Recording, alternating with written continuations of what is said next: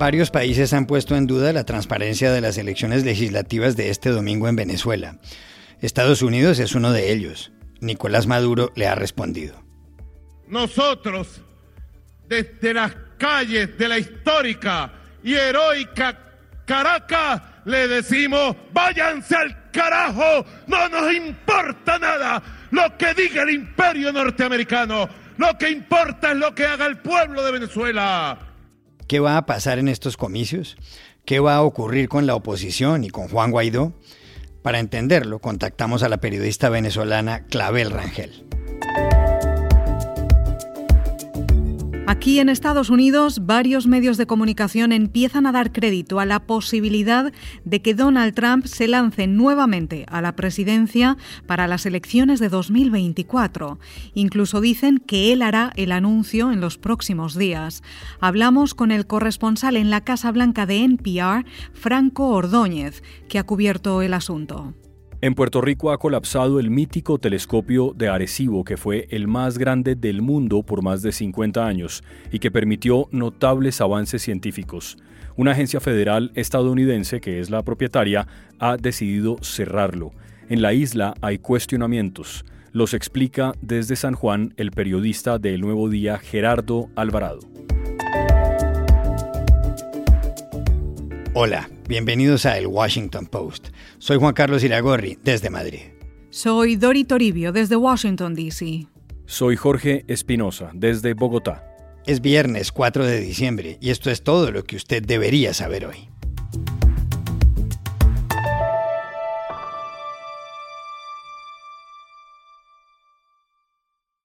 Este domingo tienen lugar las elecciones legislativas en Venezuela. Los ciudadanos votarán por quienes van a ocupar los 277 escaños de la Asamblea Nacional. Hasta ahora, esa corporación tenía 167 curules. Las mayorías de la Asamblea han estado controladas por la oposición. El presidente del organismo ha sido Juan Guaidó, por lo cual sectores políticos y varios países lo consideran el presidente interino de Venezuela. Gobiernos como el de Estados Unidos desconocen la legitimidad de estos comicios señalan que no hay transparencia ni libertades y que el gobierno de Nicolás Maduro en el poder desde 2013 no da garantías. Hace pocos días el número dos del chavismo, Diosdado Cabello, hizo un pronunciamiento que llamó la atención. Algunos lo interpretaron como una amenaza en el sentido de que quien no vote no recibirá el mercado. Y las mujeres van a estar al frente de esta batalla, yo sé que es así. Yo sé que es la mujer la que se va a levantar tempranito, ¿eh? Y va a decir en la casa, epa, a levantarse con la Diana Carabobo porque hay que ir a votar.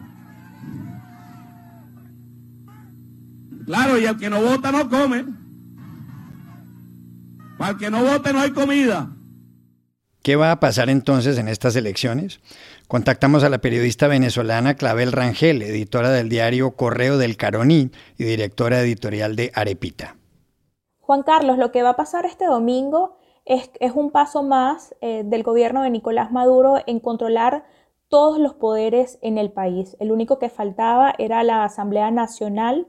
Em, la oposición ganó muchísimo terreno en el 2015 con estas elecciones y esto, aunque eh, en el país la oposición ha sido desplazada y hoy prácticamente buena parte de ella opera en el exilio, ha sido un contrapeso muy importante a nivel internacional con el apoyo de más de 50 países.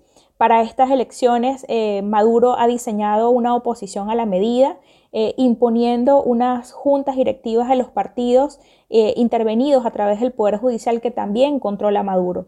Con lo cual, necesitan ahora eh, revestir de alguna manera de legalidad este proceso para eh, poder operar también con el poder legislativo. Lo intentaron durante estos dos últimos años a través de un parlamento paralelo, que era la Asamblea Nacional Constituyente, pero que fue muy cuestionado internacionalmente y que no logró sus objetivos políticos para Maduro, con lo cual regresan entonces a intentar tomar esta, la Asamblea Nacional, como en efecto va a ocurrir porque la oposición no está eh, mayoritaria, pues no está acudiendo a estas elecciones.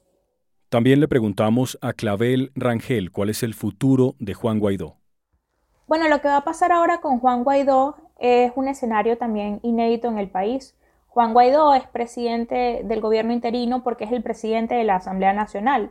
La Asamblea Nacional, el Parlamento fue electo constitucionalmente en el 2015 y le corresponde también legalmente ir a unas elecciones y asumir un nuevo mandato en enero de 2021. Con estos nuevos diputados no habrá una reelección de Juan Guaidó. Eh, ¿Cuál es la apuesta entonces de la oposición? Eh, un grueso, mayoritariamente la apuesta es a que la comunidad internacional mantenga el respaldo a, Guaidó. Y eh, la otra gran apuesta es a que se desconozca también internacionalmente estas elecciones parlamentarias del 6 de diciembre.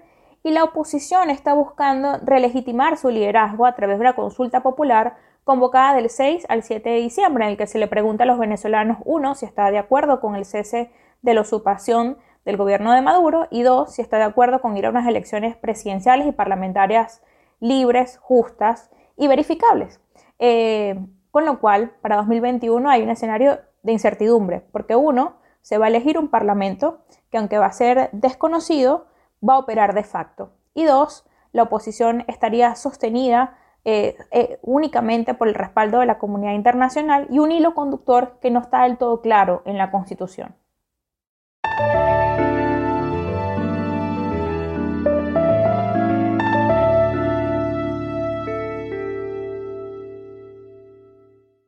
Toma cada vez más fuerza aquí en Washington la tesis según la cual Donald Trump, que será reemplazado por Joe Biden el 20 de enero al mediodía, quiere lanzarse nuevamente a la presidencia de Estados Unidos dentro de cuatro años. Fue el propio Trump quien lo dijo. En una reciente reunión social en la Casa Blanca indicó a los asistentes, han sido cuatro años maravillosos, estamos tratando de seguir otros cuatro, si no, nos vemos en cuatro años. La grabación es de mala calidad y la puso en Twitter arroba mat4va.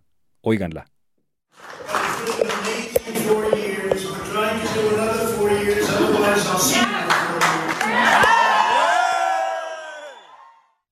Si Trump se presenta en 2024 y gana, sería el segundo presidente en la historia de Estados Unidos en lograr algo así.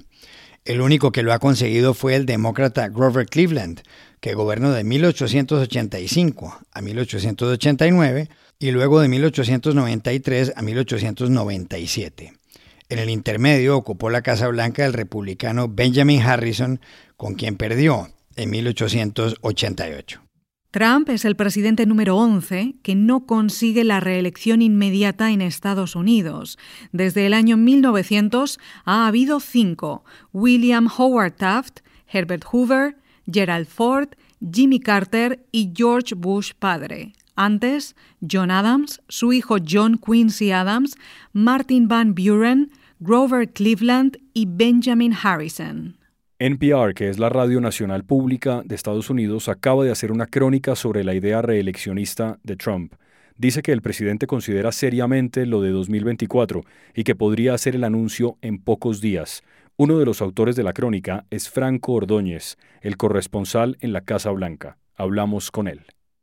Mire, estoy en el White House y mis fuentes me están diciendo que Trump quiere seguir como el presidente. Y si no lo puede hacer ahora, está pensando en tratar otra vez en 2024. Y Trump dijo lo mismo. Hace un poco estaba en una fiesta de Navidad. Trump hablaba de hacerlo otra vez en cuatro años. Y la gente ahí estaban locos con emoción. Lo que me está diciendo es que el plan es de pronto anunciar sus intenciones al final de año o de pronto solo unos días antes de la inauguración de Joe Biden. ¿Por qué? Porque quiere interrumpir el momento de él, quiere dañar la conversación de Biden como el nuevo presidente y quiere crear la imagen sin pruebas que Biden no es el verdadero presidente. Y cuando la gente abre sus periódicos o abren, abre su televisión, aprende su televisión, no solo van a estar noticias de Joe Biden, pero también va a estar hablando otra vez sobre Donald Trump. Y eso le gusta. Ahora, quiero decir que oficialmente el White House está diciendo que está enfocado en sus batallas del corte y no hay planes para todo eso. Pero mire, es algo de gran interés aquí por obvias razones, por razones obvias, es algo de gran interés aquí. También Trump le gusta la emoción, el drama. nadie cree que Trump va a salir del ojo público sin nada. He's not going to leave the spotlight without a fight.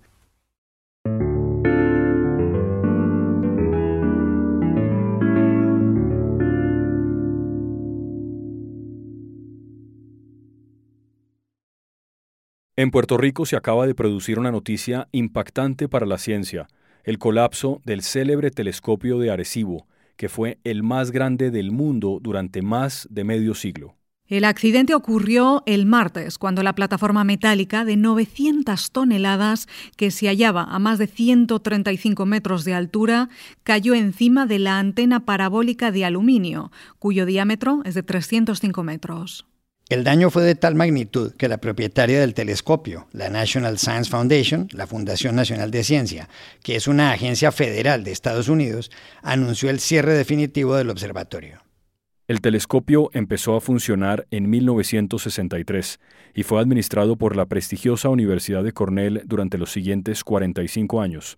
La idea era investigar la ionosfera, una parte de la atmósfera a más de 80 kilómetros de altura. Como herramienta científica, el telescopio de Arecibo fue muy útil. En 1964, por ejemplo, sirvió para descubrir que Mercurio tarda 59 días en dar una vuelta alrededor del Sol y no 88 como se pensaba.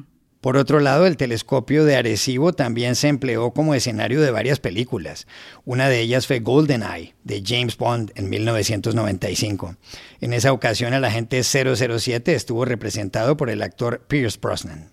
Una de las escenas finales tuvo lugar cuando el malo de la película, Alec Trevelyan, encarnado por Sean Bean, colgaba derrotado de la plataforma del telescopio. En ese instante le preguntó a Bond, ¿haces esto por Inglaterra? Y 007 le respondió, no, por mí, y lo dejó caer al vacío. For England, James? No.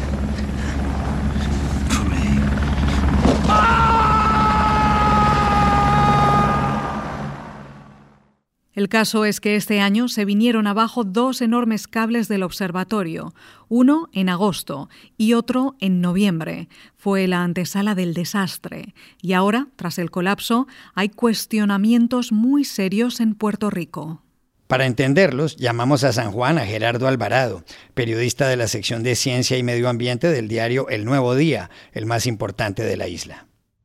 Bueno, ahora mismo los señalamientos en Puerto Rico son en su inmensa mayoría contra la Fundación Nacional de Ciencias o National Science Foundation, que es la dueña del observatorio.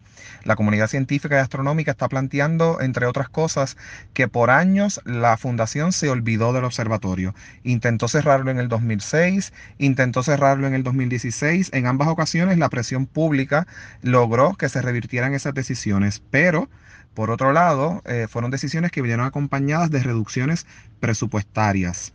Se logró en una ocasión que se involucrara la NASA, que aportara presupuesto, se cambió también el modelo de gerencia para que se operara el observatorio mediante consorcio, ya no estaba la Universidad de Cornell, estaba la UCF, University of Central Florida, con la Universidad Ana Geméndez y otra entidad privada, pero eh, el observatorio en realidad fue decayendo, no se les estaba dando eh, el mantenimiento eh, requerido, lo que se agravó incluso entonces con el impacto de los huracanes Irma y María en el 2017, los terremotos que ocurrieron en Puerto Rico a principios de este año. Eh, y bueno, en agosto se cae el primer cable de tensión, se cae el segundo cable de tensión en noviembre y hay empleados del observatorio denunciando también públicamente que cuando cayó ese primer cable de tensión, la National Science Foundation no les permitió subir a la plataforma y estabilizarla. Y la pregunta es, ¿por qué? Son empleados que llevan 20, 30 años trabajando allí, empleados que conocen el área y se preguntan por qué no los dejaron entrar. Así que eh, la National Science Foundation tiene muchas explicaciones que dar. Los puertorriqueños estamos eh, esperando que se nos dé explicaciones claras, porque el Observatorio de Arecibo es sin duda patrimonio científico, educativo, cultural. Eh, los puertorriqueños aman el observatorio y es una pérdida irreparable lo que hemos tenido. Así que nos merecemos las explicaciones, explicaciones claras y es lo que se les está exigiendo la Fundación Nacional de Ciencias.